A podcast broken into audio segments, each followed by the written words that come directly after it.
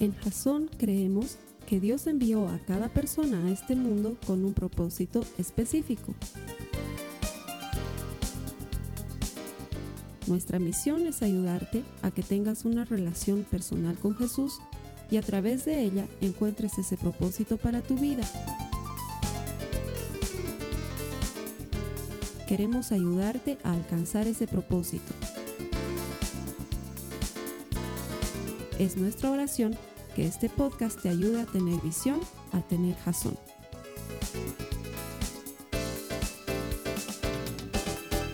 ¿Cómo están hermanos? Buen día. Gracias por la bienvenida. Qué lindo poder volver a verlos desde este lado. Siempre me encanta y siempre quiero que sepan para mí esto es realmente un verdadero privilegio.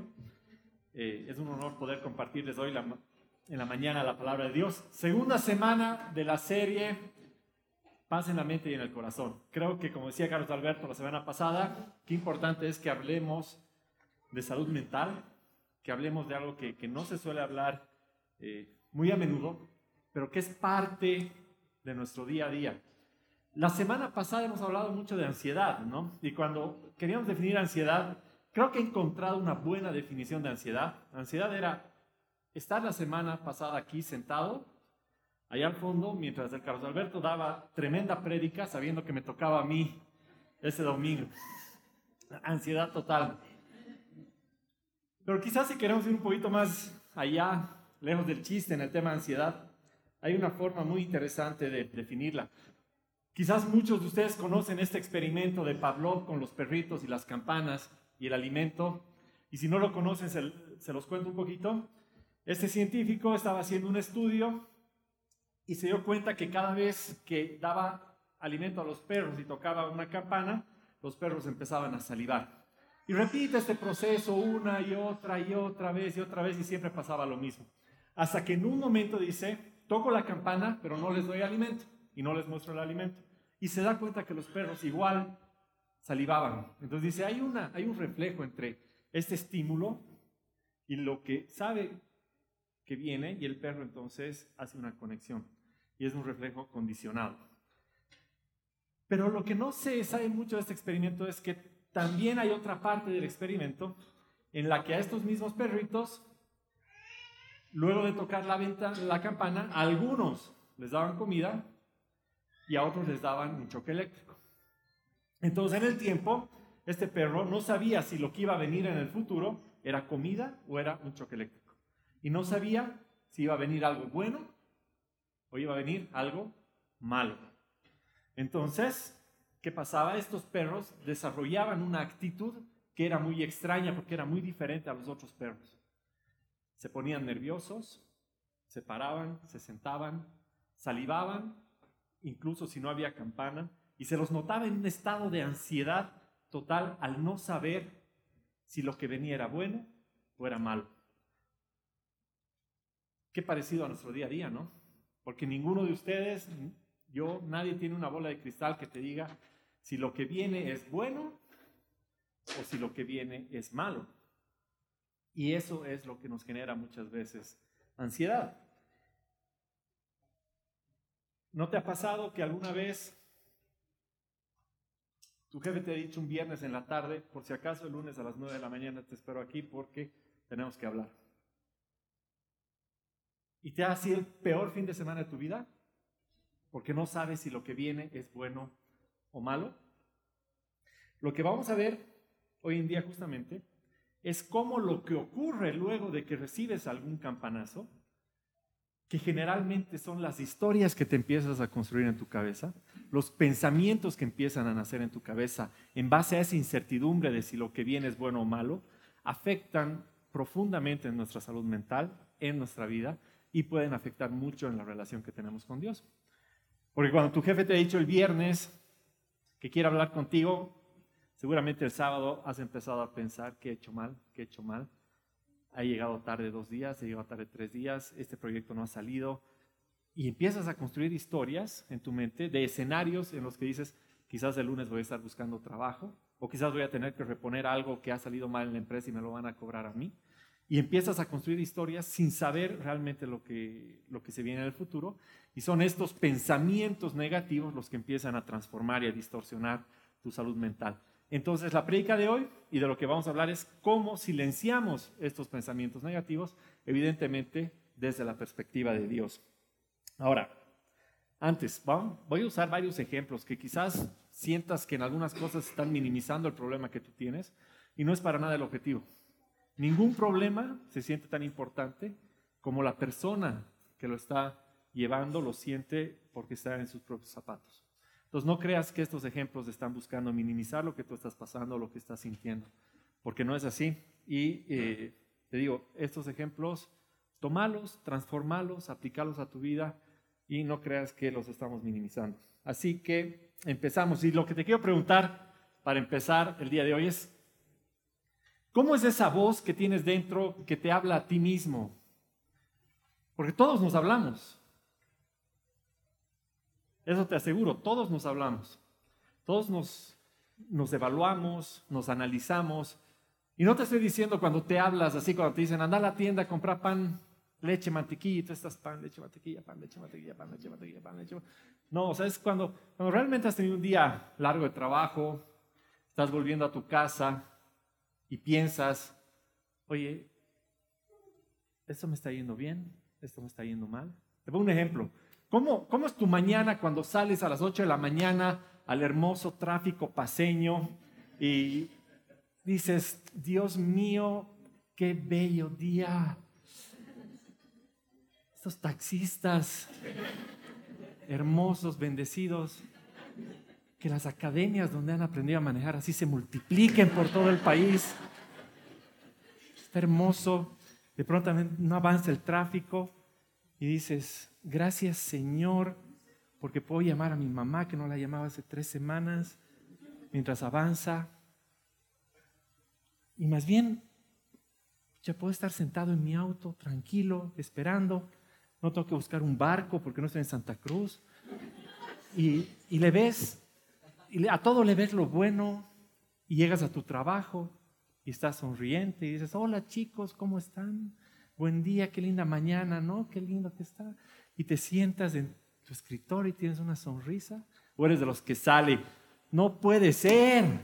Otra vez, este país está yendo al bombo. Esa trancadera, voy a llegar tarde.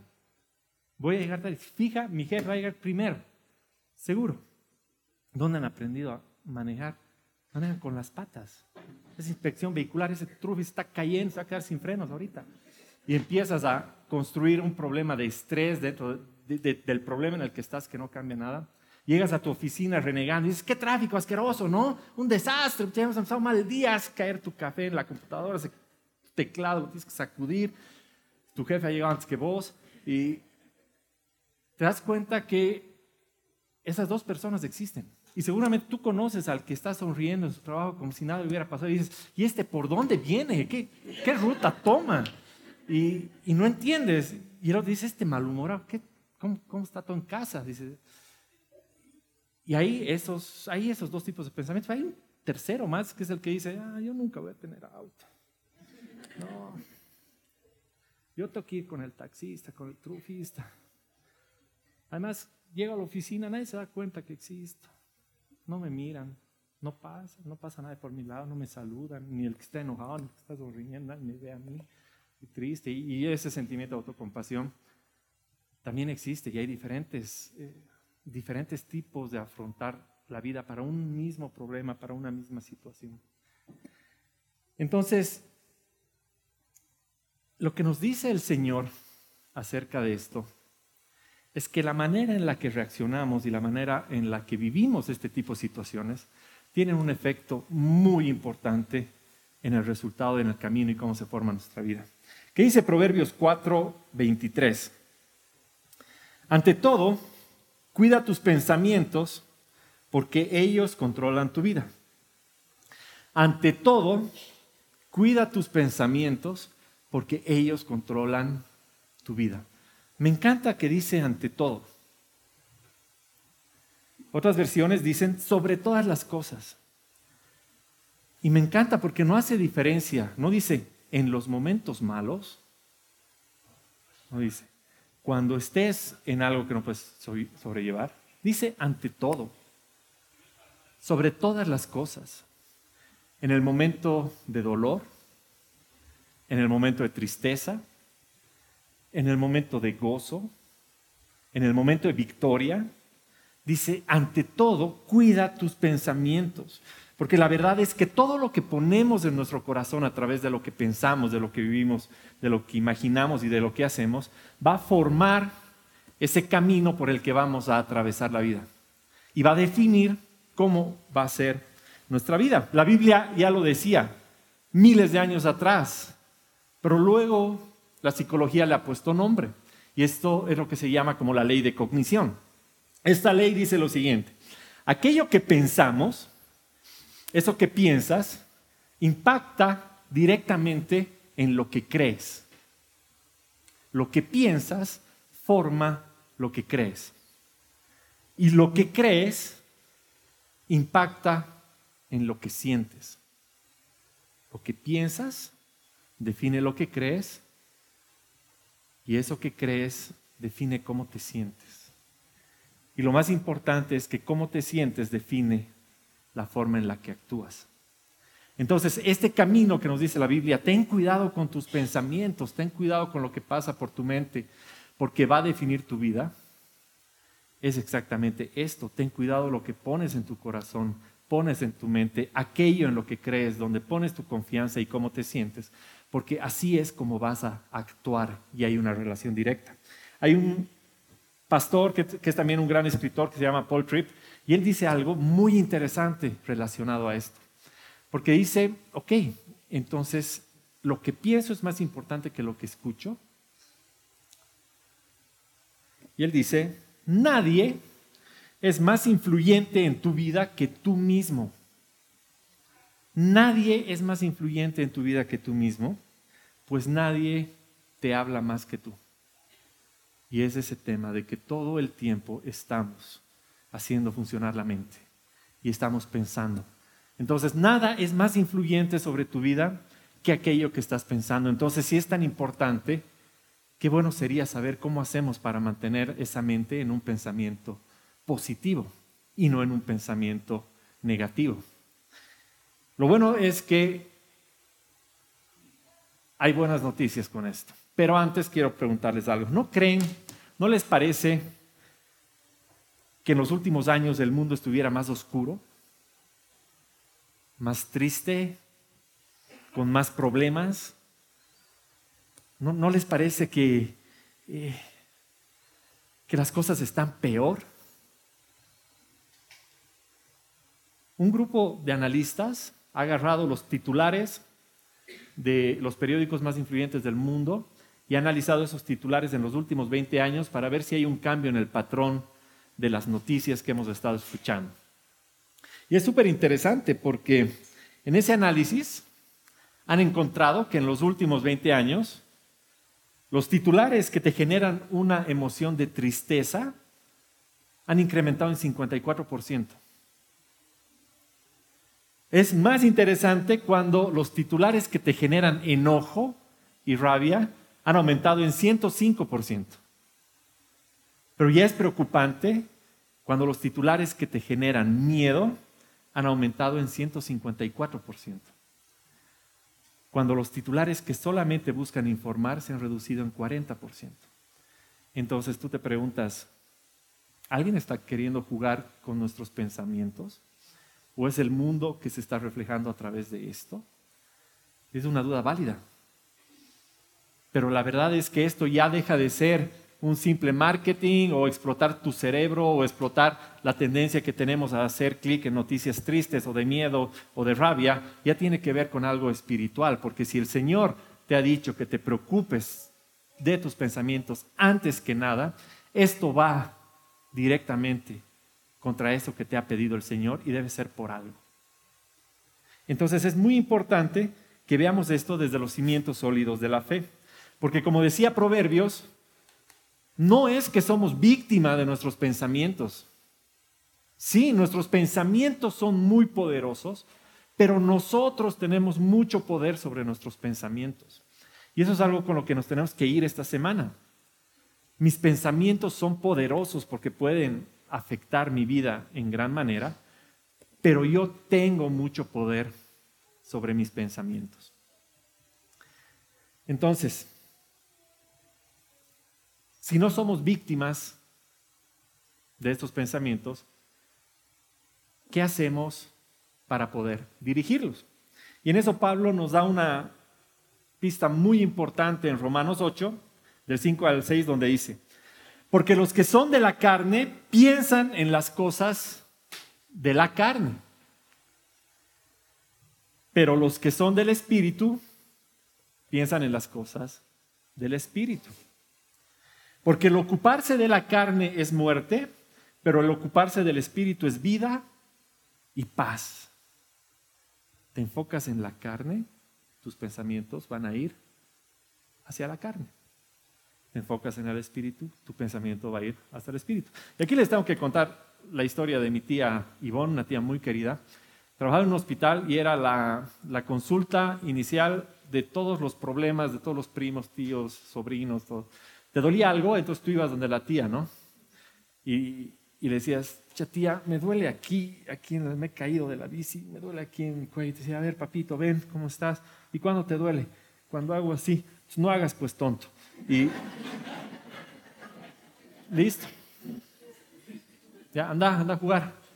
Tú te ibas así a jugar para no mover el cuello, como decía la tía, ¿no? Además que era así, seca, amorosa, pero seca. Y el tonto te lo decía de verdad.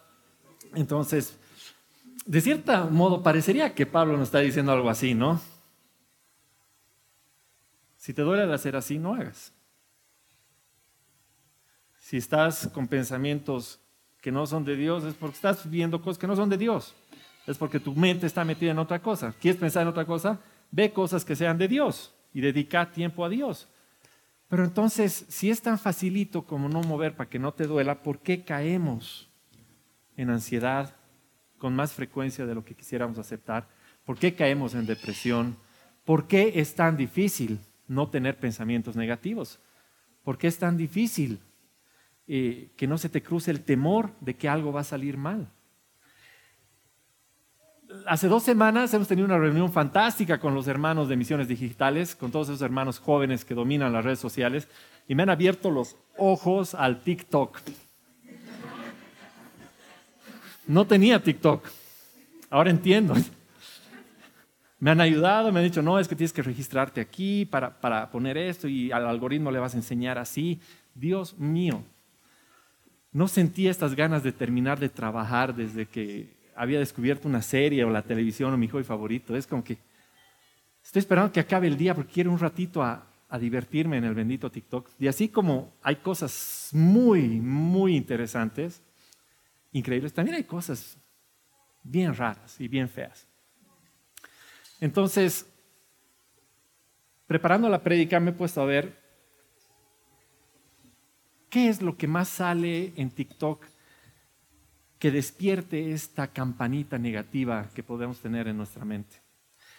Porque no sé si a ustedes les pasa, en las últimas reuniones con amigos, la típica que dicen todos es, no, yo ya no veo noticias. No, malas noticias, siempre hay cosas malas, que no, no hay nada bueno, ya no veo ¿Quién ve noticias? ¿Quiénes ya no ven noticias? Yo no veo noticias. Ya, ¿quiénes van a TikTok? ¿Quiénes van a Instagram? ¿Quiénes van a Facebook? Es lo mismo, es lo mismo. Crees que te has aislado de un tipo de noticias malas, pero estás viendo, depende de tu algoritmo personal, pero en, en pos de la ciencia, he venido, he ido a TikTok a ver ¿Cuáles son las noticias más raras que te pueden generar miedo? La guerra, la crisis. El mundo está en crisis, el mundo está en guerra, más específicamente Ucrania, Rusia, China, los Estados Unidos. Estamos en crisis, estamos en guerra. Es una muy frecuencia, frecuente. El apocalipsis nuclear es otra, ¿no? Se viene un apocalipsis nuclear, vamos a estar en guerra, deberías estar comprando yodo, tienes que comprar este tipo de yodo, de esos. Y dices, ¿para qué es yodo aquí en Bolivia. ¿Dónde va a quedar una bomba nuclear? Pero bueno, la cosa es que pueden ir a buscar yodo a la farmacia. El calentamiento global es otra eh, que preocupa mucho, porque no te dicen, el calentamiento global debería ser algo. Te dicen, se están despertando virus y bacterias que se están descongelando en el Ártico por el calentamiento global y vamos a tener enfermedades que nunca antes habíamos tenido. El COVID va a parecer ni siquiera un resfrío, va a parecer nada porque se está viniendo algo terrible y tú dices, oh, el calentamiento global. Entonces, la falta de alimentos, no hay agua, hay calentamiento global, eh, los, flujos de comercio están alterados, que hay muchos chinos que necesitan comer y nos van a quitar la comida a nosotros y te generan miedo. Los terremotos. Después del terremoto de Turquía empezado a aparecer un montón de, cosas de terremotos que dicen el siguiente terremoto es el 7 de marzo, no el 18 de marzo, y va a ser por este lado, y va a ser así de fuerte. Y hay páginas que todo el tiempo ahora están midiendo los terremotos en todas partes y te están mostrando dónde está y por qué se viene el gran terremoto que va a acabar con nosotros. Y tú dices, son páginas que han habido toda la vida, pero ahora están de moda porque hay un terremoto fuerte. Y te están llenando la cabeza. El que el 5G se mete en tus pensamientos y los transforma y no sé qué cosas raras. Eh, pero el mejor de todos es aliens, ¿no? Están llegando los extraterrestres, que en realidad Argentina ganó, ganó el mundial porque era un clon extraterrestre de Messi y, que han visto naves volando en todas partes y que los gringos han bajado un globo que no saben qué es y tú dices, nos están atacando los extraterrestres. Y si tú eres papá o eres mamá y ves este tipo de noticias todo el tiempo, te genera incertidumbre y dices, oye, ¿en qué mundo van a vivir mis hijos? ¿Cómo van a sobrellevar mis hijos este tema de que he visto un TikTok ayer que el dólar está colapsando en el mundo? Aquí todos 100 dólares, pero ya dice que el dólar está colapsando y, y dices, ¿qué ondas? ¿Qué pasa? Y el problema es que todo lo que estamos consumiendo y todo eso que está alimentando nuestro corazón y nuestra mente es un problema. Y quizás te parece que no es un problema. Y que dices, y que tienes la capacidad de filtrar, y que tienes la capacidad de decir, ah, pero esto no es tan grave, esto no es tan grave, no, no hace tanto calor. Además, en La Paz no está mal que haga tanto calor y por fin no va a ser frío. Y, y tienes esa sensación de que puedes filtrar las cosas. Yo les cuento algo, yo era fanático de The Walking Dead, esa serie de zombies, eh, pero fan así me encantaba. Hay otros que hoy en día son fanáticos de The Last of Us y que están viendo eso todos los domingos, que creo que hoy acaba. Y yo no estoy viendo. Y yo les voy a contar por qué no estoy viendo, porque a mí me encantaba Walking Dead y la Katy me decía, ¿por qué ves eso?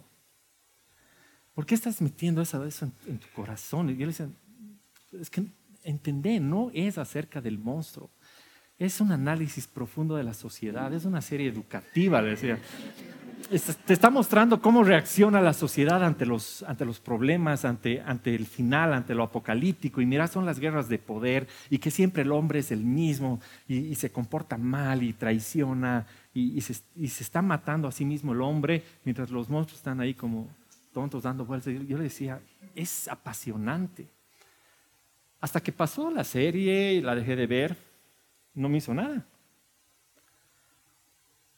Llegó la pandemia llegó el COVID y cuando empecé a ver los primeros videos que mandaban de China, donde veías cómo la gente estaba, estaban encerrando a gente en edificios y soldando las puertas para que no salgan, y veías gente que aparecía muerta en el piso y, te llegaban los videos y, veías la gente ahí tirada en el piso, yo dije, ahora es cuando.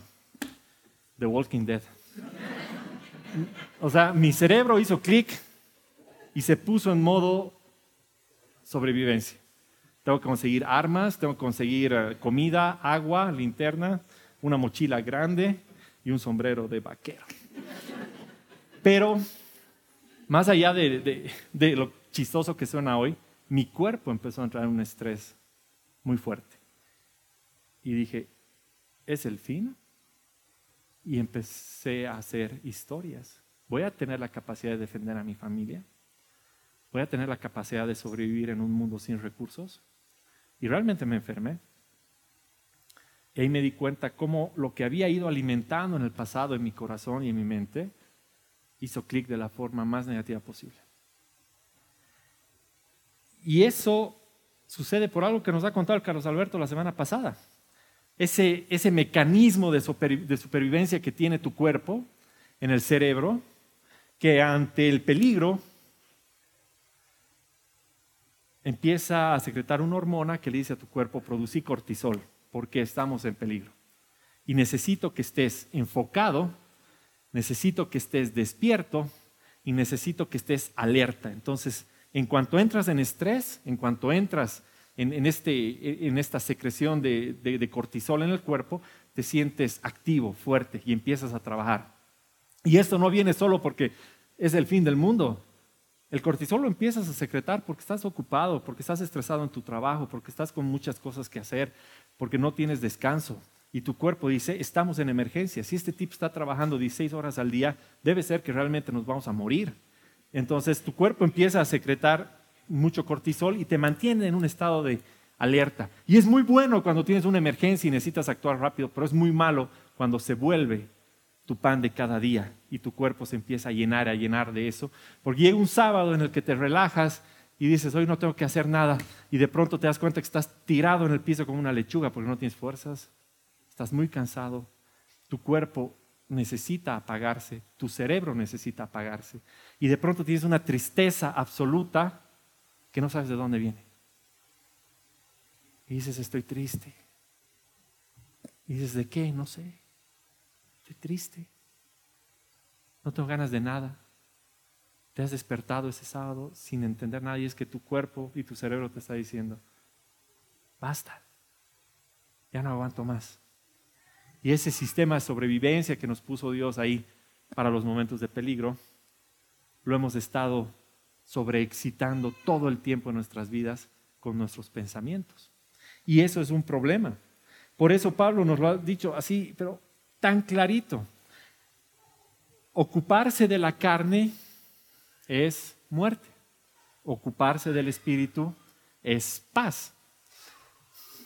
Así como puedes entrenar mal a tu cerebro con The Walking Dead, puedes entrenar bien a tu cerebro. Y algo que me he enterado, que yo no sabía que, y que es muy interesante y que me ha abierto a la luz a algo familiar muy importante, es que el cerebro construye caminos hacia tus pensamientos más frecuentes. Entonces, si tú piensas algo ahorita y lo vuelves a pensar mañana y lo vuelves a pensar pasado mañana, el cerebro va a decir, oye, esta información debe ser muy importante para el Esteban, entonces me voy a asegurar de construir los caminos neuronales que me permitan tener eso lo más rápido posible y a mano como primera respuesta cuando el Esteban lo necesite. Entonces el, cerebro crea esos caminos. Y eso me ha mostrado algo con lo que bromeamos mucho en mi casa, en la casa de mis papás. Y que quizás ya no debería bromear tanto. Y es que eh, quizás por la vida que ha tenido mi mamá, que al final de cuentas y creo que con esto se van a identificar ustedes, todos pasamos por este tipo de experiencias, que mi mamá tenía una vida con cosas muy buenas y con cosas no tan buenas, como todos. Entre esas cosas no tan buenas, por ejemplo, ha recibido más de tres veces la noticia de que mi papá se había muerto en diferentes momentos de su vida. Incluso al punto de haberlo leído en el periódico y haber tenido que preparar el velorio y estar en el velorio ya esperando que aparezca el cuerpo, digamos. Ha estado en otros eventos que igual le han generado mucho estrés y durante su vida ha estado muy sometida a mucho estrés. Entonces, hoy en día cuando yo la llamo a mi mamá y le digo, te cuento, lo primero que me dice, ¿qué ha pasado? ¿Qué ha pasado? Dime. Y le digo, nada, hemos ido a comer una carne buenísima te quería decir dónde para que vayan, digamos, pero su primera reacción es, ¿qué ha pasado? O le digo, te cuento, eh, el, Joaquín va a ir a un campamento. No, ¿dónde?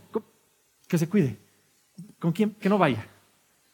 Porque su cerebro ya está acondicionado a esperar la mala noticia y a que algo malo puede pasar. Cuando sus nietos eran chiquitos, estaban empezando a caminar y lo primero que decía, ay, qué lindo, no, cuidado, cuidado, y a querer agarrarlos y todo. Su, palabra favorita es cuidado o qué ha pasado.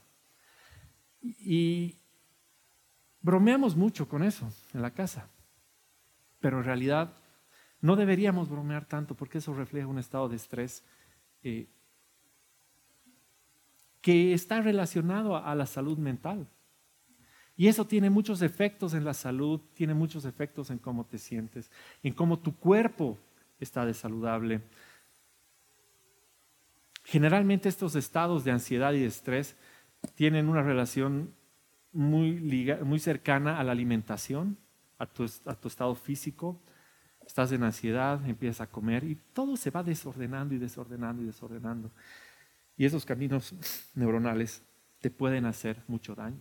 Entonces, ahora que hemos entendido realmente que estos pensamientos pueden ser muy problemáticos, eh, que todos pasamos por ellos, que Dios nos ha dicho que tengamos cuidado con ellos y que el Señor nos ha dicho que enfoquemos nuestra mente en lo correcto, la pregunta más importante es, ¿qué hacemos? ¿Qué hacemos para dejar esa rutina tóxica en la que estamos poniendo a nuestro cuerpo en estado de sobrevivencia y de alerta? Primer paso, tenemos que identificar cuáles son estas campanas en nuestra vida. Todos tenemos diferentes campanas. Campanas que despiertan este, temor de, de malos pensamientos. Campanas que para ti tienen sentido por la vida que has llevado, por las noticias que has recibido, como la historia de mi mamá. Campanas que están ahí por cosas que han pasado en tu trabajo, por episodios de salud que has vivido alguna vez. La ciencia las divide en cuatro áreas que son muy interesantes y que me parece que las podemos usar nosotros para identificar si tenemos alguna de estas. La primera es el pesimismo relacional. Es cuando no esperas nada de la gente y dices, no, la gente es una desgracia, la gente es mala, la gente es vengativa, la gente, la gente me quiere hacer daño.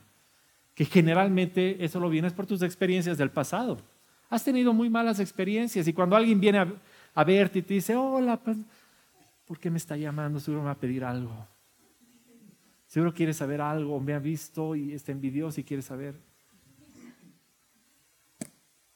Alguien viene a ofrecer, oye, tengo algo para ofrecerte, un nuevo producto. Uy, no, seguro me va a embaucar. Me quiere tomar el pelo, me va a engañar. La gente, la gente engaña, nadie es honesto, todos engañan. Y ese pesimismo te impide relacionarte de una forma saludable con los demás. Eso es, es normal. Mucha gente pasa por eso. No te hace un bicho raro. El segundo es la filtración negativa. Es cuando, pucha, tienes esa capacidad extraordinaria de encontrar todo lo malo a lo que te pasa, a lo que ves, a dónde vas. Tu hija se atrasa, tu hijo se atrasa. ¿Qué es lo primero que piensas? Algo le ha pasado. Y empiezas a llamar a todos tus amigos, nadie te contesta. ¿Qué es lo primero que piensas? les ha pasado algo a todos. o dices, ah, la de estar pasando tan bomba que no me contesta. Me va a escuchar cuando llegue. Pero asumo que está bien. O asumo que algo malo ha pasado. Vas a un restaurante y siempre sales diciendo, en la casa hubiéramos comido ahora. Y más barato. O eres del que va a la casa y dices, gracias Señor, no he que cocinar hoy día, no he que lavar platos, no he que ir al mercado. ¿Ves el vaso medio vacío o ves el vaso lleno? Ese es otro pesimismo. El tercero es el pensamiento absoluto. Este es para los matrimonios. Nunca recoges la toalla. No es cierto, a veces recojo. Entonces, siempre llegas tarde. Todo es o totalmente bueno o totalmente malo. Y el problema de este es que estamos viviendo en una sociedad que está tendiendo a polarizar absolutamente todo. O eres de este equipo o eres de este bando. Y si yo estoy aquí y tú estás aquí, no somos amigos. No nos podemos hablar, somos muy diferentes porque tú estás equivocado y yo estoy en lo cierto. No hay espacio para las diferencias y tiendes a ver todo desde tu propia perspectiva porque los demás están mal. Y si no están dispuestos a cambiar, mejor que ni me hablen, mejor que ni vengan, mejor que ni sean parte de mi vida. Y el cuarto es culpar a los demás de lo que te está pasando. Y esta es la, que hablamos hace un rato, ¿no? De ser víctima. Todo lo que te pasa es porque alguien más tiene la culpa. Me han despedido porque él me ha acusado, no me han dado el ascenso porque ha salido con el jefe. Siempre es la culpa de alguien más. Y tiendes a ver ese pesimismo de que a ti no te va bien porque tus papás nunca hicieron algo por ti, o no te va bien porque esto, porque el otro. Entonces, si se dan cuenta, En realidad el ejercicio de ver estos cuatro ejemplos no es tanto que te clasifiques en uno de ellos, porque todos tenemos un poquito de todo esto. Es entender que los pensamientos negativos no solo pensar me va a pasar algo malo, los pensamientos negativos están en todo, están en cómo te relacionas con los demás, están cuando alimentas ver lo negativo en lugar de lo positivo, están cuando te pones en lugar de víctima, en lugar de ser el hijo bendecido de Dios que eres, está en todo y estos pensamientos van construyendo este material que tu cerebro va a usar para hacer clic en el momento que necesites ayuda. En el momento que las cosas exploten, en el momento que las cosas se pongan feas, tu cerebro va a ir por ese camino neuronal a encontrar rápidamente ese primer pensamiento que dices, nada me sale bien, no voy a sanar, nunca voy a tener ese coche que tiene ese del frente. Y empiezan los pensamientos negativos y te hacen daño y dirigen tu vida, porque ya llegas al trabajo sin esperanza, llegas al trabajo sin pensar en ese ascenso, llegas al médico sabiendo que no te vas a sanar, llegas a tu casa sabiendo que eres el peor porque todo es absoluto. Y construyes esa vida que tus pensamientos están formando. Entonces, no había sido solo el pesimismo. Entonces, ¿cómo hacemos para cambiar de ese pesimismo a, algo positivo? Buena noticia, se puede. Mala noticia, es bien difícil. y, y ya sabes que es bien difícil. No es novedad. Es bien, si no, no estaríamos charlando de eso ahorita. Ya sabes que es bien difícil. Y hay una charla de estas charlas TED que me encanta porque habla de esto. Y hacen un experimento. Y un grupo de analistas se inventa un procedimiento quirúrgico nuevo y arma dos grupos de personas separadas. Y a un grupo le dicen, ¿saben qué? Hemos hecho este nuevo, procedimiento quirúrgico que tiene un 70% de probabilidades de tener éxito y acabar este tipo de enfermedad en estos pacientes. ¿Qué te parece este procedimiento? ¿Es bueno o es malo? Y la gente dice, es bueno. La gran mayoría de ese grupo dice, es bueno. Van al otro grupo y le dicen, hemos preparado este nuevo procedimiento quirúrgico, pero tiene un problema. Va a fallar el 30% de las veces en corregir este problema. ¿Es bueno o es malo? Y la gente dice, es malo. Entonces es interesante porque esto te muestra que la misma noticia, dependiendo de cómo te la muestren, te lleva a decir, ¿es bueno o es malo? Pero eso no es lo más interesante. Lo más interesante es que agarran con este grupo que dijo que era bueno, al que le dijeron 70%, y, dicen, oye, ¿y no te preocupa que el 30% de las veces vaya a fallar? Y este grupo dice, tienes razón, es mucho, es malo. Y van y hacen lo mismo al otro lado. Oye, pero no te dé esperanza que el 70% de las veces vaya a salir bien. Y ellos dicen, sí, pero el 30% sigue siendo mucho, es malo. Entonces, eso te muestra que ir de lo bueno a lo malo es muy fácil, pero ir de lo malo a lo bueno no es natural. Es muy difícil. Y por eso luchamos tanto con esto. Por eso es tan difícil dejar de pensar lo malo para pensar lo bueno. Entonces, ¿cómo hacemos? Lo vamos a aprender desde David. Vamos a ir a Samuel 30, a primera de Samuel 30, y les doy un poco de contexto. Están volviendo de batalla, ¿ya? David está volviendo con sus tropas de la batalla y cuando llegan se dan cuenta que los enemigos han quemado sus casas, han destrozado todo. Y aún peor, se han llevado a sus esposas y se han llevado a sus hijos e hijas. Lo han perdido todo. Es la peor semana que podría tener David. Acordate de tu peor semana. Acordate de tu peor día. Esto es aún peor. Y David está ahí y en el versículo 3 al 4 dice, vino pues David con los suyos a la ciudad, y he aquí que estaba quemada, y sus mujeres y sus hijos e hijas habían sido llevados cautivos. Entonces David y la gente que con él estaba alzaron su voz y lloraron hasta que les faltaron las fuerzas para llorar. ¿Alguna vez has llorado hasta que ya no tengas fuerzas? Hasta que realmente ya no puedas llorar más. Así estaba David. Así estaban sus hombres, así estaba su pueblo totalmente destruido. Ese nivel de angustia, ese nivel de tristeza, ese nivel de miedo, es enorme. Pero en el Salmo 6 dice, y David se angustió mucho porque el pueblo hablaba de apedrearlo. Ya no solamente era el miedo, el temor, la rabia, la tristeza de lo que había pasado y de haber perdido todo, lo material y aquello que amaban sus esposas e hijos. Ahora también tenía ese temor de que estaban a punto de matarlo. Querían matarlo por lo que había pasado.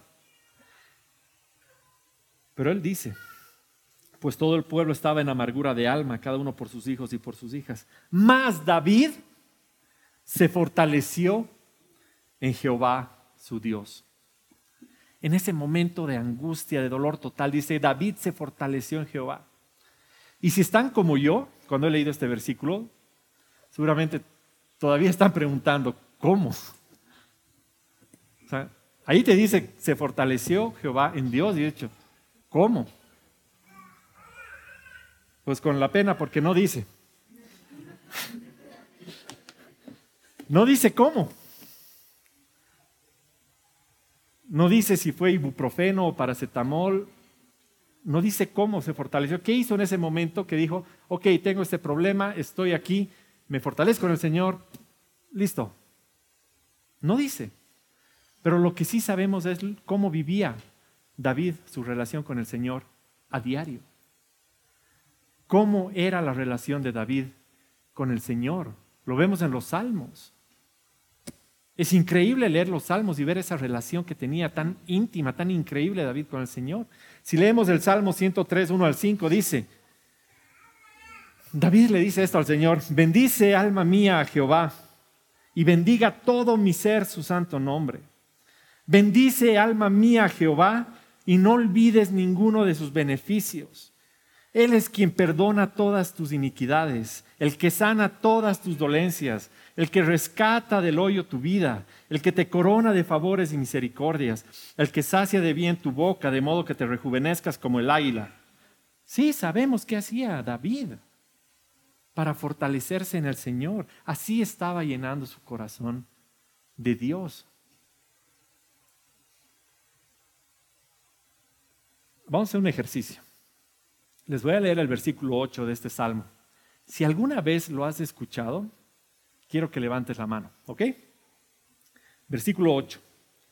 Misericordioso y clemente es Jehová, lento para la ira y grande en misericordia. ¿Quiénes han escuchado este versículo antes? ¿Seguro? ¿No es novedad? ¿Y están seguros que era este o es el del Salmo 86 el que han escuchado? Porque el versículo 15 dice, mas tú, Señor, Dios misericordioso y clemente, lento para la ira y grande en misericordia y verdad. ¿Ya están dudando? ¿Cuál habían escuchado? O quizás han escuchado el del Salmo 145, versículo 8, que dice, Clemente y misericordioso es Jehová, lento para la ira y grande en misericordia. ¿Cuál era? La verdad es que mm, el punto de esto es,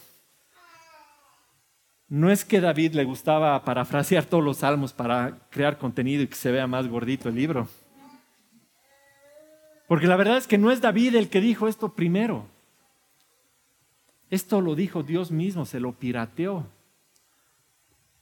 David se lo copió del Señor cuando él en Éxodo 34:6 dijo, y pasando Jehová por delante de él proclamó, Jehová, Jehová, fuerte, misericordioso y piadoso, tardo, tardo para la ira y grande en misericordia y verdad. Porque el Señor ya lo había dicho, pero esto qué nos muestra? David lo tenía en el corazón y lo decía y lo volvía a decir y lo repetía y lo volvía a repetir y lo volvía a decir y se lo volvía a decir y se lo volvía a decir al Señor y se lo repetía en alabanza, en oración. Y en todo momento vemos que David se estaba fortaleciendo en el Señor cuando día a día elegía alabarle, cantarle, buscarlo, en lugar de ver el Walking Dead. Entonces, ahí está claro cómo nos fortalecemos en el Señor. Así de fácil como decía Pablo. ¿Quieres vivir como con la carne, dedícate a las cosas de la carne. ¿Quieres paz? y vida, dedícate a las cosas del Espíritu. No es fácil, no es fácil. Y volviendo a los perritos y a las campanas estas de Pavlov, te tengo una noticia.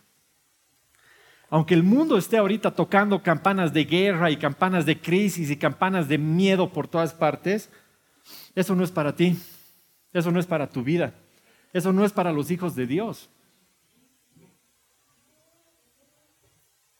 Tú no tienes que reaccionar con miedo, tú no tienes que reaccionar con angustia, ni por tus hijos, ni por tus padres, ni por tu pareja, ni por tu familia, ni por tus hermanos.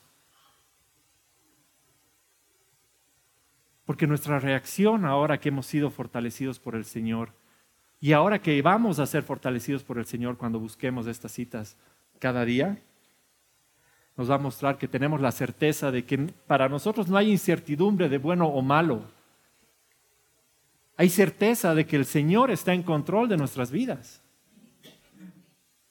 Hay certeza de que Él está dirigiendo sus hilos en un propósito que ha creado para nosotros desde el primer día. Tenemos la fe de que la situación va a cambiar. Tenemos la fe de que ese cuadro de salud va a cambiar. Que en su voluntad el resultado final va a ser perfecto. Tenemos la esperanza cada mañana de levantarnos para cumplir una misión. Tenemos la esperanza de que así no estemos encontrando lo que creemos que es importante para nosotros, ya tenemos lo que Dios ha puesto en nuestro corazón y que es el Espíritu Santo que nos acompaña todo el tiempo. Así en ese momento sientas que esa soledad y esa tristeza indescriptible y profunda están impidiendo que te levantes y que camines. El Señor ya te ha tomado de su mano, te ha hecho su hija, te ha hecho su hijo y te va a cuidar en la palma de su mano como a lo más preciado. Nosotros no reaccionamos a esa campana con miedo y con gritos y con temor. Reaccionamos con fe y con gozo y con esperanza. Porque sabemos que mientras más feo se ponga el mundo, más cerca estamos de ver la gloria de Cristo.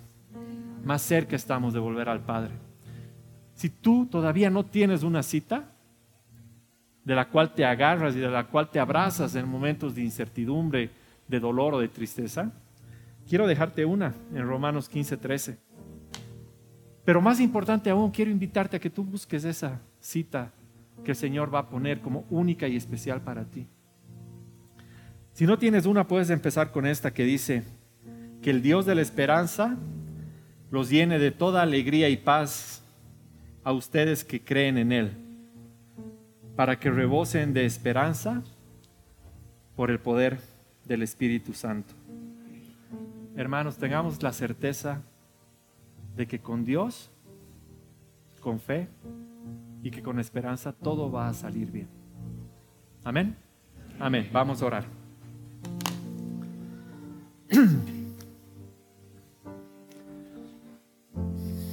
Señor Padre amado, queremos darte gracias de esta mañana porque nos has compartido una palabra en la que nos das una responsabilidad muy grande con nuestros actos diarios, Señor. De llenar nuestros corazones de tu palabra, de pensamientos buenos, de tu espíritu, de que cada día busquemos ese nuevo pan a través de la oración y en intimidad contigo, Señor. Danos el carácter Danos la disciplina para no caer en esas tentaciones del mundo que hacen que nuestros pensamientos se vuelvan negativos. Danos la capacidad, sobre todo, Señor, de ser agradecidos. Que ante cualquier tentación de querer ver lo malo, agradezcamos, Señor, que hoy nos has dado vida. Agradezcamos, Señor, que hoy nos has dado cobijo. Agradezcamos, Señor, que hoy nos has dado alimento. Agradezcamos, Señor, que hoy estamos aquí rodeados de hermanos que amamos. Agradezcamos, Señor, que tenemos esperanza para el día de hoy. Y agradezcamos, Señor, que tú nos estás cuidando. que tú nos proteges como a la niña de tus ojos. Señor, gracias porque nunca nos dejas. Señor, gracias porque nunca nos abandones. Bendice esta casa, bendice esta iglesia, Señor. Bendícenos y bendice a todas nuestras familias. En el nombre de tu Hijo Jesús. Esta ha sido una producción de Jason Cristianos con Propósito. Para mayor información sobre nuestra iglesia o sobre el propósito de Dios para tu vida, visita nuestro sitio web www.jason.info. Allí encontrarás muchos recursos para animarte en tu relación con Dios, enseñanzas, nuestro blog, prédicas y mucho más. Te lo deletreamos www.jazon.info. También puedes visitarnos en nuestro sitio en Facebook www.facebook.com barra Que Dios te bendiga abundantemente. Muchas gracias.